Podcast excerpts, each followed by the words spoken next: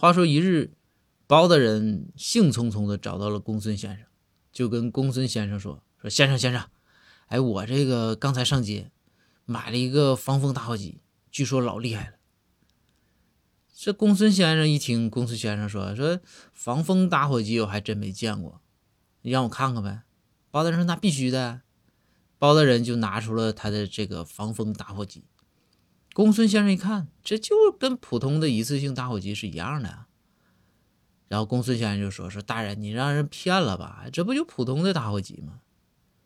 那包大人说：“不能啊，人家说防风啊。”说着，包大人就把打火机就打着了。这个火苗啊，是比普通的打火机的火苗能大一点。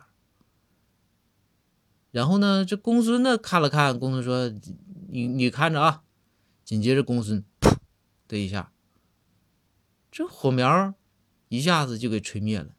公孙就说：“说你看，不防风吧？是不是上当受骗了？”